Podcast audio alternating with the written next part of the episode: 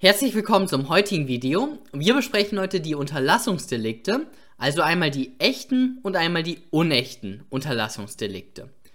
Und zunächst einmal zu der Unterscheidung. Es gibt einmal die echten Unterlassungsdelikte, wie zum Beispiel in 323c StGB und einmal die unechten Unterlassungsdelikte. Bei den unechten Unterlassungsdelikten nimmt man irgendeinen Straftatbestand, also zum Beispiel den Totschlag oder den Betrug und kombiniert den mit dem Paragraph 13 StGB. Wie unterscheidet man jetzt zwischen den echten und den unechten Unterlassungsdelikten? Bei den echten Unterlassungsdelikten, da wird bereits im Tatbestand genannt, dass ein Unterlassen eine Tathandlung sein kann. Bei den unechten ist das gerade nicht der Fall. Beim, beim Totschlag steht ja, wer einen anderen Menschen tötet. Also, da geht es um eine aktive Handlung. Da steht nichts drin von einem Unterlassen. Dementsprechend muss man den Totschlag aus 212 mit 13 kombinieren, wenn keine Handlung vorliegt, sondern ein Unterlassen. Eine weitere wichtige Unterscheidung zwischen dem echten und den unechten Unterlassungsdelikten ist, dass sich die echten Unterlassungsdelikte an jedermann richten. Also sowohl ich als auch du als auch die Tante T ist Adressat der Norm. Bei den unechten Unterlassungsdelikten, da ist nur der Garant Adressat der Norm. Also nur die Person, die in einer Garantenstellung steht. Perfekt. Das sind die beiden wichtigen Punkte, die es zu beachten gilt. Kommen wir dann zu dem echten Unterlassungsdelikt. A fährt wie jeden Sonntagmorgen mit dem Rad durch den Wald. An diesem Sonntag fällt ihm aber eine neben dem Waldweg stark blutende Person auf. A denkt sich, dies sei nicht sein Problem und fährt weiter die Person stirbt. So, ist jetzt der, der A strafbar. Und er ist nicht strafbar aus Paragraph 212, Paragraph 13, weil er ist hier kein Garant. Er ist nicht Vater von der sterbenden Person. Er steht in keiner Garantenstellung zu der sterbenden Person. Somit scheidet diese Strafbarkeit aus. Aber es kommt natürlich der Paragraph 323c in Betracht. Wer bei Unglücksfällen oder gemeiner Gefahr oder Not nicht Hilfe leistet, da sehen wir das Unterlassen im Tatbestand. Obwohl dies erforderlich und ihm den Umständen nach zuzumuten, insbesondere ohne erhebliche eigene Gefahr und ohne Verletzung anderer wichtiger Pflichten möglich ist, wird mit Freiheitsstrafe bis zu einem Jahr oder mit Geldstrafe bestraft. Absatz 2 ebenso wird bestraft, wer in diesen Situationen eine Person behindert, die einem Dritten Hilfe leistet oder leisten will. Also, hier ist bei uns der Absatz 1 der wichtige Absatz und das ist natürlich hier einschlägig, weil der A hätte dem der, der blutenden Person locker helfen können, er hätte einfach nur anrufen müssen oder erste Hilfe leisten müssen, dann wäre er nicht nach 323c strafbar. Hat er aber nicht getan, somit 323c plus. Kommen wir dann zu einem einfachen Beispiel für ein unechtes Unterlassungsdelikt. Mutter M möchte ihr 18 Monate altes Kind Lisa bereits früh auf den Beruf als Model vorbereiten. Daher unterlässt sie es, ihrem Kind kohlenhydratlastiges Essen zu geben. Auf dem Essensplan stehen nur Obst und Gemüse. Eines Tages atmet Lisa nicht mehr und ist ganz kalt. Ein Notfallruf der M kam zu spät. Der Arzt konnte nur noch feststellen, dass Lisa nur 7,7 Kilogramm anstatt der empfohlenen ca. 11 Kilogramm wog und aufgrund der Mangelernährung verstorben ist. So, wie ist jetzt die Mutter strafbar? Und hier, im Gegensatz zu unserem vorherigen Beispiel, haben wir natürlich eine Garantenstellung, weil die Mutter ist natürlich Garantin für ihr Kind. Und dementsprechend ist die Mutter hier strafbar aus 212 Paragraph 13 StGB. Schauen wir uns das Schema für die unechten Unterlassungsdelikte an. Wir haben zunächst einmal eine Vorprüfung. In der Vorprüfung prüft man im Voraus, ob ein Tun oder ein Unterlassen vorliegt. Wie wir das machen, schauen wir uns gleich an. Zweiter Punkt ist der Tatbestand. Der untergliedert sich natürlich wie immer, wie oder wie fast immer, in einen objektiven und einen subjektiven Tatbestand im objektiven Tatbestand erstmal den Erfolg prüfen und dann, zweiter Punkt, ist natürlich nicht die Handlung, sondern das Unterlassen. Also die Nichtvornahme der gebotenen Handlung trotz Möglichkeit, das Unterlassen. Dritter Punkt ist die Quasikausalität. Das schauen wir uns alles gleich an. Vierter Punkt ist die objektive Zurechnung, also in unserem vorherigen Beispiel hat die Mutter die Gefahr geschaffen, dass das Kind aufgrund von Mangelernährung stirbt und letztendlich hat sich diese Gefahr auch realisiert im tatbestandlichen Erfolg.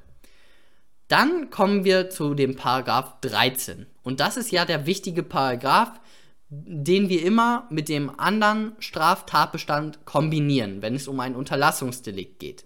Wer es unterlässt, einen Erfolg abzuwenden, der zum Tatbestand eines Strafgesetzes gehört, ist nach diesem Gesetz nur dann strafbar, wenn er rechtlich dafür einzustehen hat, dass der Erfolg nicht eintritt und wenn das Unterlassen der Verwirklichung des gesetzlichen Tatbestandes durch ein Tun entspricht. Ihr müsst euch merken, Paragraph 13 hat zwei Voraussetzungen, nämlich einmal die Garantenstellung, Paragraph 13 Absatz 1 Halbsatz 1 und zweitens die Entsprechungsklausel, Paragraph 13 Absatz 1 Halbsatz 2. Das sind die beiden Voraussetzungen, die müsst ihr euch merken, die werdet ihr aber auch nach ein paar Tagen auswendig können. So, dann kommt man in den subjektiven Tatbestand. Hier ist alles ganz normal, Vorsatz und gegebenenfalls natürlich sonstige subjektive Merkmale, die sogenannte überschießende Innentendenz. Beispielsweise, wenn man äh, einen Betrug hätte, Betrug durch Unterlassen, dann müsste man hier bei dem Punkt B noch ein paar weitere Punkte prüfen. Wir sind aber im Strafrecht AT, das gucken wir uns alles im Strafrecht BT an. Und dann kommt die Rechtswidrigkeit und die Schuld. Und bei der Schuld muss man natürlich nochmal insbesondere auf die Unzumutbarkeit normgemäßen Verhaltens achten, wie bei den Fahrlässigkeitsdelikten. Perfekt. Kommen wir dann zu der Vorprüfung, dem ersten Punkt in unserem Schema, was wir hier gerade sehen. Wie grenzt man jetzt ein Tun von einem Unterlassen ab? Und hierzu der folgende Beispielsfall. Vater Volker fährt mit der Familie an die Ostsee. Als alle einen Tag am Strand verbringen, schwimmt der V mit seiner Tochter in der Ostsee. Da der V von der schlechten schulischen Leistung seiner Tochter enttäuscht ist, verlässt er sie in der Ostsee. Er sieht, wie seine Tochter mit ihren Armen einige Minuten herumwedelt und sich nur noch kaum über Wasser halten kann. Das ist ihm jedoch ganz recht. Er nimmt billigend in Kauf, dass sie ertrinkt, die Tochter geht unter und ertrinkt. Jetzt in diesem Fall müssen wir uns fragen, liegt hier ein Tun oder ein Unterlassen vor? Warum müssen wir uns das fragen? Warum ist diese Unterscheidung überhaupt wichtig? Für uns ist das ganz, ganz, ganz wichtig, weil wir haben hier gerade gesehen, das Schema unterscheidet sich massiv von einem, äh, von einem Begehungsdelikt. Weil wir haben ja noch die Garantenstellung, die zu prüfen ist, und die Entsprechungsklausel, die zu prüfen ist. Außerdem haben wir auch nicht die Standardkausalität, sondern eine Quasikausalität. Also müssen wir wirklich wichtig den ersten Schritt hier machen, nämlich die Vorprüfung. Ist das hier ein Tun oder ein Unterlassen? Weil das entscheidet letztendlich die weitere Prüfung in unserer Klausur. Wie macht man das jetzt? Die herrschende Meinung grenzt das Tun von dem Unterlassen dadurch ab, dass normativ beurteilt wird, ob hier der Schwerpunkt auf einem Tun oder auf einem Unterlassen liegt. Also ihr müsst argumentieren, heißt das bei euch in der Klausur. Ihr müsst zwei, drei Sätze dazu verlieren, ob ein Tun oder ein Unterlassen vorliegt. Hier in diesem Fall würde ich sagen, dass ein Unterlassen vorliegt. Weil, ja, der Vater hat ein paar Minuten lang nichts gemacht. Er hat sie, ja, mit den Armen herumwedeln lassen. Er hätte sie, er hätte ihr helfen können, hat es aber nicht gemacht. Ich kann aber auch verstehen, wenn ihr sagt, ja, er, er hat es ja initiiert. Er ist mit ihr in die Nord, äh, in die Ostsee geschwommen und dadurch ist erst diese Lage entstanden. Aber ich würde sagen, dass hier der Schwerpunkt wirklich eher auf dem Unterlassen liegt und dementsprechend würde ich sagen, hier liegt ein Unterlassungsdelikt vor. Ihr müsst natürlich auch immer eure Klausur im Hinterkopf haben. Also klausurtaktisch argumentieren. Und auch klausurtaktisch wäre es hier besser, wenn ihr sagt, dass der Schwerpunkt auf dem Unterlassen liegt, weil dann könnt ihr noch auf die Garantenstellung eingehen. Dementsprechend hier erste Ansicht, herrschende Meinung, Schwerpunkt liegt auf dem Unterlassen und dementsprechend äh, ja, liegt ein Unterlassungsdelikt vor. Wir müssen Garantenstellung und so prüfen. Die zweite Ansicht, die ich auch wirklich klug finde, die stellt auf den Energieeinsatz ab. Und die zweite Ansicht sagt, wenn man Energie aufwendet, dann liegt ein Tun vor. Wenn man den Dingen ihren Lauf lässt, dann liegt ein Unterlassen vor. Und auch hier, nach der zweiten Ansicht, würde man wahrscheinlich sagen, dass ein Unterlassen vorliegt, weil er eben sie minutenlang einfach da ähm, ja, herumzappeln lässt und dementsprechend lässt er den Dingen ihren Lauf und es liegt ein Unterlassen vor. Wichtig ist für euch hier, der Streitentscheid ist eigentlich immer entbehrlich, also die beiden Ansichten kommen ja in 99,9999% der Fälle zum gleichen Ergebnis. Mir würde es wirklich schwer fallen, ein, äh, einen Fall zu finden, wo das eine zu einem anderen Ergebnis kommt äh, als das andere. Genau. Noch ein wichtiger Punkt für eure Klausur, den ich hier erwähnen möchte, ist der folgende. Nämlich in unserem vorherigen Beispiel mit der Mutter, also nicht mit dem Vater, der das Kind ertrinken lässt, sondern mit der Mutter, die das Kind nicht ernährt. Da würde ich es als Korrektor ja überhaupt nicht schlimm finden, wenn ihr gar keine Vorprüfung macht, weil es so offensichtlich ist, dass ein Unterlassen vorliegt. Weil die Mutter, die nimmt kein Messer und sticht da irgendwie auf das Kind ein, das wäre offensichtlich ein Begehungsdelikt, weil, sondern die Mutter unterlässt es, ihr Kind ordnungsgemäß zu ernähren. Dementsprechend ist das ganz klar ein Unterlassungsdelikt und somit könnt ihr diese Vorprüfung schon fast weglassen und einfach sofort Paragraph 212,13 bei der Mutter prüfen, ohne die Vorprüfung. Jedenfalls solltet ihr ja maximal wahrscheinlich nur die erste Ansicht, also die herrschende Meinung, einmal kurz darstellen und wirklich einen Satz, maximal zwei Sätze dazu verlieren, dass eine Mutter, die ihr Kind nicht ernährt, dass da der Schwerpunkt in einem Unterlassen liegt. Was komplett offensichtlich ist. Also ich bei der Mutterfall würde ich wirklich nicht beide Ansichten darstellen und sowas. Also wirklich kurz halten. Im Strafrecht ist die Zeit immer knapp und dementsprechend kurz halten, zwei Sätze dazu verlieren oder einfach komplett weglassen. Perfekt. Nächste Folie. Was ist ein Unterlassen? Das ist ja der zweite Punkt in unserem Schema, den wir das wir gehabt hatten im Tatbestand. Wir haben ja gesehen, erst kommt der Erfolg, das ist wie immer ganz äh, klar, also das hängt vom Delikt ab, beim Totschlag ist der Erfolg der Tod. Der zweite Punkt war das Unterlassen.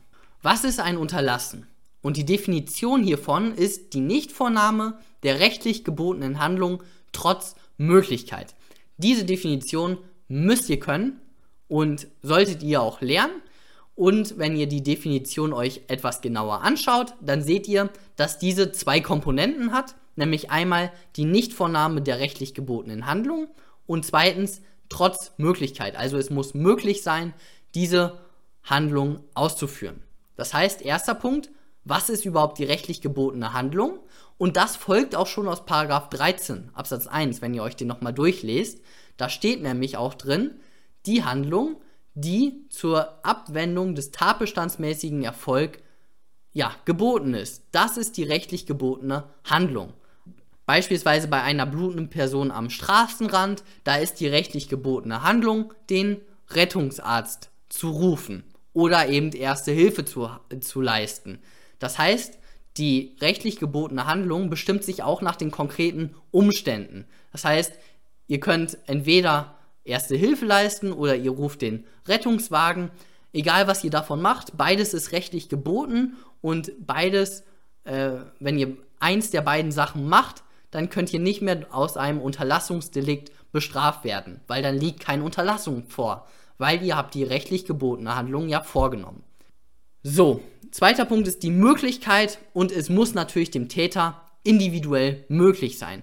Also ein Nichtschwimmer kann natürlich nicht dem, äh, dem gerade Ertrinkenden hinterher springen. Aber er kann natürlich den Rettungsarzt rufen und da die Polizei oder irgendjemanden, der helfen kann. So, das ist das Unterlassen. Das müsst ihr kennen, die Definition. Meistens gibt es dazu aber auch wirklich keine Probleme. Ihr schaut euch den Sachverhalt an und ähm, bestimmt dann nach den konkreten Umständen, was die rechtlich gebotene Handlung ist und ob die vorgenommen wurde. Wenn, wenn eben ein Nichtschwimmer vorliegt, der kann natürlich nicht hinterher springen, aber wenn er nicht den Rettungswagen ruft, dann liegt trotzdem ein Unterlassen vor. So, dann die Quasikausalität. Was ist die Quasikausalität? Und warum brauchen wir überhaupt die Quasikausalität und nicht die normale Kausalität? Zunächst einmal die Definition der Quasikausalität, die ihr auch kennen müsst. Kausal ist ein Unterlassen dann, wenn die rechtlich gebotene Handlung nicht hinzugedacht werden kann, ohne dass der tatbestandsmäßige Erfolg mit an Sicherheit grenzender Wahrscheinlichkeit entfiele. Legen wir diese Definition nochmal auf unsere Definition, auf unsere Standarddefinition, die Conditio sine qua non Formel. Kausal ist die Handlung dann, wenn die Handlung nicht hinweggedacht werden kann, ohne dass der tatbestandsmäßige Erfolg in seiner konkreten Gestalt entfiele. Das ist ja unsere Standarddefinition. Und wir haben hier also zwei wirklich wichtige Änderungen. Einmal kann man ja keine Handlung hinwegdenken, weil es gibt ja keine Handlung. Wir müssen also bei einem Unterlassen die rechtlich gebotene Handlung hinzudenken. Der zweite Punkt ist, dass wir nicht den Erfolg in seiner konkreten Gestalt haben, bei der Quasi-Kausalität, sondern der Erfolg mit an Sicherheit grenzender Wahrscheinlichkeit entfiele. Wir schauen uns das an einem ganz kleinen, ganz einfachen Beispiel an. A sieht den Nichtschwimmer und Erzrivalen N im Wasser strampeln. A kann zwar selber nicht schwimmen, er weiß aber, dass er mit drei Knopfdrücken einen Notruf starten könnte, tut dies aber nicht. Der N hätte so mit an Sicherheit grenzender Wahrscheinlichkeit gerettet werden können. So, und ist jetzt das Nichtrufen des Krankenwagens kausal für den Tod des N? Natürlich. Der Notruf kann nicht hinzugedacht werden, ohne dass der Tod des N mit an Sicherheit grenzender Wahrscheinlichkeit entfiele. Das bedeutet, wenn wir uns den Notruf hinzudenken, dann wäre der Tod des N mit an Sicherheit grenzender Wahrscheinlichkeit entfallen. Und das ist eben die Quasi-Kausalität. Ihr seht die Modifikation, die wir hier vorgenommen haben. Einmal das Hinzudenken anstatt des Hinwegdenkens und einmal nicht der Erfolg in seiner konkreten Gestalt, sondern der Erfolg mit an Sicherheit grenzender Wahrscheinlichkeit. Das sind die beiden wichtigen Änderungen, die ihr kennen müsst. Also ihr müsst einfach die Definition können und dann darunter subsumieren. Das ist eigentlich kein Hexenwerk und das ist auch eigentlich nie in der Klausur wirklich problematisch. Dann kommen wir zum Herzstück dieses Videos, nämlich der Garantenstellung. Und diese ist wirklich wichtig. Wir haben die Unterlassungsdelikte, einmal das echte und einmal das unechte Unterlassungsdelikt. Und wir hatten gesehen, bei den unechten Unterlassungsdelikten, da haben wir einen Straftatbestand, wo ein Tun im Tatbestand äh, ja, steht. Und um diesen Straftatbestand auf ein unechtes Unterlassungsdelikt ja, zu transformieren, um den zu einem unechten Unterlassungsdelikt zu machen, brauchen wir den Paragraph 13. Und der Paragraph 13 hat zwei Voraussetzungen. Einmal die Garantenstellung und einmal die Entsprechungsklausel. Kommen wir zu der Garantenstellung. Und bei der Garantenstellung haben wir zwei, zwei ja, Fallgruppen oder zwei große Fallgruppen, die ihr kennen müsst und diese zwei Fallgruppen haben jeweils vier Unterfallgruppen, nenne ich sie mal, die ihr auch kennen müsst und am besten auch auswendig. Wir haben einmal den Beschützergarant und einmal den Überwachergarant. Beim Beschützergarant gibt es die folgenden vier Fallgruppen. Die familiären Beziehungen, die enge Gefahrengemeinschaft, die Übernahme von Schutzpflichten und viertens den Amtsträger oder die Amtsträger. Und bei dem Überwachergarant haben wir wieder vier Fallgruppen. Einmal die Ingerenz, einmal das, die tatsächliche Sachherrschaft über gefährliche Sachen, dann die Verkehrssicherungspflichten und viertens die Verantwortung für rechtswidriges Verhalten Dritter. Jetzt einmal eine grobe Beschreibung des Beschützergarantens und einmal eine grobe Beschreibung des Überwachergarantens. Einmal der Beschützergarant, wie der Name schon impliziert. Da wollen wir eine Gefahr von außen abwehren. Zum Beispiel die Mutter für ihr Kind. Also die Mutter möchte oder muss ihr Kind von Gefahren von außen beschützen. Auf der anderen Seite beim Überwachergarant, da haben wir eine gefährliche Sache und wir wollen verhindern, dass die Gefahr dieser Sache nach außen dringt. Zum Beispiel der Betreiber eines Kernkraftwerks. Das ist die grobe Beschreibung des Beschützergaranten und des Überwachergaranten. Jetzt schauen wir uns die vier Fallgruppen an und diese müsst ihr können. Beschützergaranten. Das sind die vier Fallgruppen. Zunächst einmal die familiäre Beziehung. Der Vater zum Sohn, Garantenstellung plus. Die Geschwister, Garantenstellung plus. Der Vater zu seinem nicht ehelichen Kind, auch Garantenstellung besteht. Sowie die Großeltern zu, zu den Enkeln und so weiter und so weiter. Also alle so familiäre Beziehungen, Mutter zu Tochter auch natürlich. Alles ist Garantenstellung plus. Und hier müsst ihr natürlich auch immer klausurtaktisch denken. Im Zweifel müsst ihr argumentieren und bejahen. Also, ich hatte mal einen Fall, wo der Sohn 20 Jahre alt war und der Vater war halt sein Vater. Und da war es laut Lösungsskizze musste man problematisieren, ob der Sohn, ob der Vater zu seinem Sohn immer noch in einer Garantenstellung steht, obwohl der Sohn volljährig ist. Ich finde das ein bisschen komisch, aber okay. Da hätte man zwei, drei Sätze zu verlieren müssen, nämlich zwar ist der Sohn volljährig, aber der Vater hat natürlich immer noch eine spezielle Beziehung zu seinem Sohn, auch wenn die sich vielleicht nicht mehr so gut verstehen. Die, die Beziehung vom Vater zu seinem 20-jährigen Sohn ist immer noch eine andere Beziehung als der Vater zum X, der auch 20 Jahre ist. Das ist natürlich eine andere Beziehung als Vater zu seinem 20-jährigen Sohn. Und das war so die Argumentation, dass dort auch noch eine Garantenstellung besteht. Das sind die familiären Beziehungen, ist auch klar eigentlich. Also Vater, Sohn, Mutter, Tochter, Mutter, Sohn, Vater, Tochter, all das sind äh, Garantenstellungen. Zweiter Punkt, enge Gefahrengemeinschaft. Einmal die Wohngemeinschaft, die nicht eheliche Lebensgemeinschaft, der Bergminenarbeitertrupp oder die Gruppe, die den Mount Everest besteigt. Da hat man so eine ja, Gemeinschaft gegründet, will ich mal sagen. Also die acht Leute, die den Mount Everest besteigen, die gehen da für ein paar Wochen auf die Reise nach oben. Und wenn da jetzt die Person irgendwie Schwächeanfälle hat, dann muss die andere Person oder die anderen Personen müssen sich natürlich dann um die Person kümmern. Weil wenn die das nicht tun, dann kommt eben eine Strafbarkeit nach 13 in Betracht. Also zum Beispiel die Person stirbt dann, weil sich nicht ausreichend um die gekümmert wurde, dann kommt gleich der Paragraph 212,13 in Betracht. Wir nehmen mal an, dass auf dem Mount Everest deutsches Recht gilt. So, dann ist eben Paragraph 212, Paragraph 13 kommt dann in Betracht. Perfekt. Dritte Fallgruppe. Übernahme von Schutzpflichten und das hier ist der klassische Fall der Babysitterin. Also äh, die Babysitterin verpflichtet sich eben äh, auf das Kind aufzupassen, während sie eben von sechs bis neun arbeitet und die Eltern eben ins Restaurant gehen oder so. Wichtig ist hier nochmal zu wissen, dass das auch gilt, wenn der Dienstvertrag unwirksam ist. Also zivilrechtliche Wertungen im Strafrecht sind häufig nicht so wichtig. Das hatten wir auch beim letzten Mal gesehen mit den Tieren. Da haben wir gesagt, dass die Tiere oder dass, der Stra dass das Strafrecht einen eigenständigen Tierbegriff hat.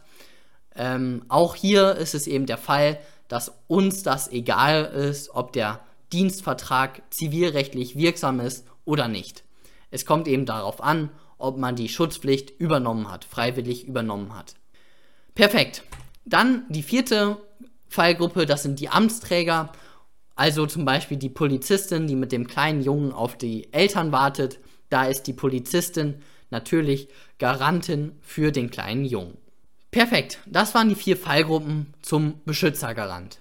Dann kommen wir zum Überwachergarant. Und der hat auch vier Fallgruppen. Und jetzt die erste Fallgruppe, die Ingerenz. Und hier müsst ihr sofort die Definition auf eine Karteikarte schreiben. Die ist wichtig. ein pflichtwidriges, gefahrerhöhendes Vorverhalten, das ist die Ingerenz. Ganz wichtig, pflichtwidriges, gefahrerhöhendes Vorverhalten. Zum Beispiel, und auch das ist das Standardbeispiel, der A fährt mit seinem Auto pflichtwidrig zu schnell, nun fährt er gegen den O und verletzt diesen und dieser droht zu verbluten. Jetzt hat der A eine Garantenstellung gegenüber dem O. Er muss jetzt also helfen, er muss einen Rettungswagen rufen, er muss erste Hilfe leisten. Wenn der O stirbt, dann ist Paragraph 212 Paragraph 13 plus, weil eben äh, er pflichtwidrig zu schnell gefahren ist, er hat pflichtwidrig ein gefahrerhöhendes Vor äh, Vorverhalten an den Tag gelegt.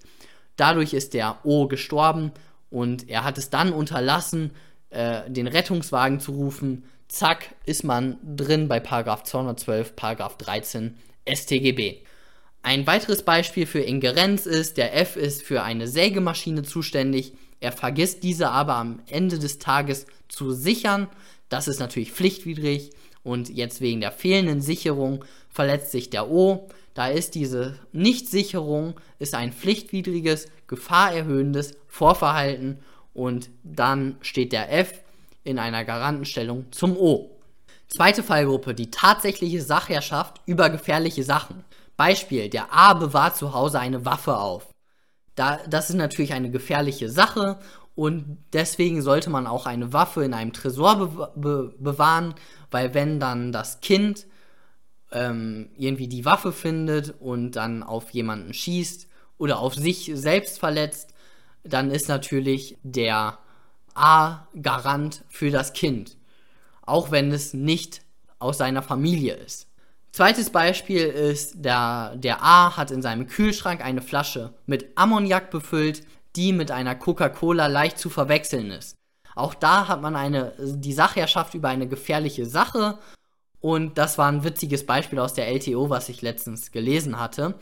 Ähm, da hatte eben jemand eine Ammoniakflasche im Kühlschrank stehen und ein anderer hat dann diese Flasche mit einer Coca-Cola verwechselt und daraus dann getrunken. Dann ist natürlich der A Garant für die, für die Person, die das getrunken hat, weil er hatte die tatsächliche Sachherrschaft über diese gefährliche Sache Ammoniak. Nächste Fallgruppe. Die Verkehrssicherungspflichten. Und wenn ihr im Zivilrecht schon so weit seid, dann kennt ihr diese schon. Zum Beispiel die Disco muss auf Wasserlachen aufpassen, wenn sich, wenn eine Wasserlache irgendwie in der Disco ist und der O verletzt sich dadurch, kommt mit dem Kopf auf den Boden und droht zu verbluten, dann ist die Diskothek oder der Disco-Betreiber ist Garant für die äh, verletzte Person. Oder eben das klassische Standardbeispiel, der Grundstückbesitzer ist natürlich für die Gefahren, die von seinem Grundstück ausgehen, Garant. Also er hat da eine Verkehrssicherungspflicht, dass da keiner ausrutscht im Winter. Er hat eine Verkehrssicherungspflicht, dass keine Dachziegel von seinem Haus auf Passanten fallen. Und wenn das eben der Fall ist, dann ist er Garant. Nächste Fallgruppe und letzte Fallgruppe, Verantwortung für rechtswidriges Verhalten Dritter. Hier natürlich die Eltern für ihre minderjährigen Kinder oder der Lehrer für minderjährige Schüler im Schulbereich. So, diese Fallgruppen diese acht Fallgruppen müsst ihr können und diese Beispiele, die ich gerade genannt hatte, solltet ihr im Hinterkopf behalten und dann kommt ihr auch gut durch solche Unterlassungsklausuren durch. Ihr solltet vielleicht so ein, zwei Klausuren und Beispiele dazu machen, dann geht das wirklich super mit der Garantenstellung. Kommen wir dann zu einem kleinen Problem, was immer angesprochen wird, aber eigentlich meiner Meinung nach gar kein Problem ist, wenn man die Definition der Ingerenz gut kennt und einfach nur befolgt. Wir kommen zum, zum, zu dem Problem. A wird von B angegriffen. A wehrt sich zurecht mit einem V-Schlag, der den B zu Boden bringt. B droht zu verbluten. A könnte den, Notarzt, den Notarzt holen, unterlässt dies aber. B stirbt. Ist jetzt der A strafbar? Und das ist so irgendwie so ein Problem, was irgendwie ganz beliebt ist aus irgendeinem Grund. Wir müssen jetzt gucken, ist der A strafbar? Und hier könnte er ja strafbar sein aus Paragraph 212, Paragraph 13, weil der B ist ja gestorben. Dafür müsste jetzt der A aber Garant sein. Er müsste in einer Garantenstellung stehen. So, kommt jetzt hier eine Garantenstellung in Betracht und hier kommt nur die Garantenstellung aus Ingerenz in Betracht. Also ein gefahrerhöhendes, pflichtwidriges Vorverhalten. Ist der V-Schlag hier ein gefahrerhöhendes Vorverhalten? Natürlich, weil mit dem V-Schlag gibt es eben die Gefahr, dass man irgendwie schl schlecht aufkommt und dann zu verbluten droht. Aber das ist nicht die einzige Voraussetzung bei der Ingerenz. Ganz wichtig, es muss auch pflichtwidrig sein. Und hier handelte er, der A, handelte zu Recht. Er war durch die Notwehr gerechtfertigt. Der B hat ja angegriffen und der A hat sich dann zu Recht gewehrt. Nämlich er war durch Notwehr gerechtfertigt. Und wenn man durch Notwehr gerechtfertigt ist, handelt man natürlich nicht mehr pflichtwidrig. Ganz logisch. Also wenn ich durch, die, durch Notwehr gerechtfertigt bin, dann ist alles, was ich mache, nicht pflichtwidrig. Ganz klar. Und dementsprechend ist das hier kein pflichtwidriges Vorverhalten, weil eine Notwehr vorliegt. Und wenn es kein pflichtwidriges, gefahrerhöhendes Vorverhalten ist, dann ist hier keine Garantenstellung aus Ingerenz denkbar. Ganz einfach. Und somit kommt hier keine Strafbarkeit aus 212, Paragraph 13 in Betracht. Aber und das ist hier der Clou. Es kommt natürlich noch eine Strafbarkeit aus 323c in Betracht. Dafür brauchen wir ja gerade keine Garantenstellung und das geht hier ganz locker durch. Hier eben diese andere Ansicht, die sagt, dass hier Ingerenz vorliegt aus irgendeinem Grund und daher machen hier viele ein Problem auf. Äh, wie ich gerade schon gesagt hatte, wenn man die Definition der Ingerenz befolgt, strikt befolgt und strikt subsumiert, dann ist dieser Fall überhaupt kein Problem. Aber irgendeine andere komische Ansicht sagt, hier liegt Ingerenz vor und der A ist aus 212 13 zu bestrafen. Hier nochmal der 323c, der durchgeht, weil ein Unglücksfall vorliegt und die Nichtvornahme der zur Erfolgsabwendung erforderlichen Handlung hier vorliegt. Und der 323c, der geht durch wie Butter. Wie Messer durch, ein Bu durch, wie Messer durch Butter. So, Jetzt noch ein wichtiger Punkt, tatsächlich, Irrtümer und Garantenstellung. Und hier, ganz wichtig, müsst ihr einmal unterscheiden zwischen der Garantenstellung und der Pflicht zum Handeln, die aus der Garantenstellung folgt. Es wird jetzt klar, also hier diese zwei Punkte. Ein Beispiel. Wenn die Mutter nicht weiß, dass sie in einer Garantenstellung gegenüber ihrem Kind steht, dann irrt sie über ein objektives Tatbestandsmerkmal. Ich wusste nicht, dass ich Mutter des Kindes bin. Das ist ein Tatbestandsirrtum, weil ich wusste nicht, dass ich Mutter des Kindes bin, ich wusste nicht, dass ich in einer Garantenstellung stehe. Und Garantenstellung ist ein objektives Tatbestandsmerkmal, dementsprechend wäre dieser Fall, ich wusste nicht, dass ich Mutter des Kindes bin, ein Tatbestandsirrtum. Ganz wichtig. Das heißt, hier würde der Vorsatz entfallen. Das ist natürlich jetzt ein bisschen unrealistisch mit der Mutter, äh, sagen wir Vater. Ich wusste nicht, dass ich Vater des Kindes bin, weil, ja, es ist nicht komplett undenkbar, aber Vater ist ähm, realistischer. Naja, ähm, wie dem auch sei, zweites Beispiel. Irrtum über Garantenpflicht. Und hier ist es jetzt wirklich ganz wichtig. Das ist jetzt der Unterschied. Wenn die Mutter erkennt, dass sie in einer Garantenstellung zu ihrem Kind steht, aber denkt, dass hieraus keine Pflicht zum Handeln resultiert, ich wusste zwar, dass ich Mutter des Kindes bin. Ich wusste also, dass ich in einer Garantenstellung stehe. Aber dass daraus eine Pflicht zum Handeln resultiert, das wusste ich nicht. Dann hat die Mutter alle objektiven Tatbestandsmerkmale erkannt. Sie hat erkannt, dass, es eine, dass sie in einer Garantenstellung steht. Garantenstellung ist ein objektives Tatbestandsmerkmal. Und ich hatte ja gesagt, bei der einfachen Formel, beim Irrtum, wenn sie alles Objektive erkannt hat, dann liegt nur ein Verbotsirrtum vor. Und somit ist auch hier, sie hat alles objektive, alle objektiven Tatbestandsmerkmale erkannt, sie irrt nur über etwas Rechtliches. Somit ein Verbotsirrtum nach 17. Kommen wir dann zu der Entsprechungsklausel, 13 1 Halbsatz 2. Und das erste, was ich dazu sagen werde, ist, hier steht es nochmal, und wenn das Unterlassen der Verwirklichung des gesetzlichen Tatbestandes durch ein Tun entspricht. So, jetzt nochmal. Das erste, was ich dazu sagen werde, ist, dass in 99,9% der Fälle ein Satz hierzu ausreicht. Nämlich der folgende, so oder so in der Art. Das Unterlassen entspricht auch einem Tun. Insbesondere bei Erfolgsdelikten ist die Entsprechungsklausel überhaupt kein Problem. Einfach nur schreiben, das Unterlassen entspricht auch einem Tun. Das Einzige, wann die Entsprechungsklausel relevant wird, ist bei verhaltensgebundenen Delikten, weil da muss das Unterlassen eben einem Tun entsprechen. Und das schauen wir uns an einem Beispiel an, nämlich das folgende. Wir schauen uns den grausamen Mord an. Also jemand, der einen Menschen grausam tötet, der begeht einen Mord. Hier ein Beispiel für eine grausame Tötung. T möchte den O töten, also er hat hier schon den Tötungsvorsatz. Dafür fesselt er diesen in einer einsamen Holzhütte. T hat schon alles vorbereitet. Er foltert den O jeden Tag stundenlang. Zum Schluss fügt er dem O viele kleine und schmerzhafte Schnittwunden zu, die O nach stundenlanger Qual verbluten lassen. Das ist natürlich ein grausamer Tod, weil so ganz viele kleine Stichwunden und man verblutet.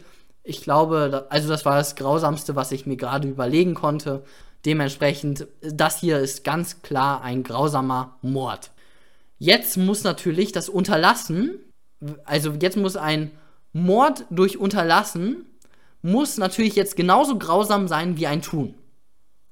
Also, hier ein Beispiel dafür. T sieht, wie der O ausrutscht und in ein großes Säurebecken fällt. Der O gerät in Panik und strampelt. Der T unternimmt nichts und schaut, wie der O nach 30 Minuten im Säurebecken unter großen Qualen äh, und 30 Minuten hat er starke Schmerzen ähm, ertrinkt oder verätzt, keine Ahnung. Ich glaube, das ist nicht so realistisch äh, dass man dann komplett weg ist. Aber äh, ja, also er, er trinkt jetzt im Säurebecken und das fügt große Qualen zu, die Augen verätzen und so weiter. Also es ist auf jeden Fall nicht schön. Ich hoffe, das ist klar geworden. Also das Unterlassen muss genauso grausam sein wie ein Tun. Das ist eben der Punkt. Perfekt. Jetzt kommen wir noch zu den letzten, ja, Anhängseln, die ich nochmal hier hineinwerfen möchte, aber in weiteren Videos genauer besprechen werde. Zunächst einmal der Versuch des unechten Unterlassungsdeliktes. Wann beginnt der Versuch? Eine Ansicht sagt, hier das Verstreichenlassen der ersten Rettungschance markiert den Versuchsbeginn. Also wenn ich schon das erste Mal, wo ich nicht helfe, da beginnt schon der Versuch. Die Versuchsstrafbarkeit. Die zweite Ansicht sagt, das Verstreichenlassen der letzten Rettungschance markiert den Versuchsbeginn. Und die herrschende Meinung sagt, natürlich sowas Vermittelndes, die konkrete Gefährdung des Rechtsguts muss vorliegen oder wenn der Täter die Möglichkeit der Rettung aus der Hand gibt, dann liegt erst die Versuchsstrafbarkeit vor. Genau, das sind die drei Ansichten. Dazu gehe ich natürlich ausführlich im nächsten oder in dem Versuchsvideo ein. Jetzt noch der Rücktritt von einem unechten Unterlassungsdelikt. Hier ist es wichtig zu wissen, man kann vom unechten Unterlassungsdelikt nur zurücktreten, indem man eine neue Kausalkette in Gang setzt, die zur Erfolgsabwendung führt. Natürlich muss man irgendwas machen als Täter, weil 24.1 Variante 1 das Aufgeben der Tat macht ja gar keinen Sinn. Weil beim unechten Unterlassungsdelikt, da macht man ja gerade gar nichts, da kann man eine Tat nicht aufgeben. Also bei einem unechten Unterlassungsdelikt, um davon zurückzutreten, muss man irgendwas machen. Man muss eine Kausalkette in Gang setzen, die zur Erfolgsabwendung führt. Genau, und jetzt die letzte Folie. Dazu gehe ich natürlich nochmal ausführlich im Versuchsvideo drauf ein. Und jetzt die nächste und letzte Folie. Es gibt bei dem Unterlassungsdelikt noch einen besonderen Rechtfertigungsgrund. Das ist die rechtfertigende Pflichtenkollision und die schauen wir uns im nächsten Video am Dienstag an. Bis dahin könnt ihr noch Kommentare unten da lassen und wir sehen uns beim nächsten Mal. Bis dann!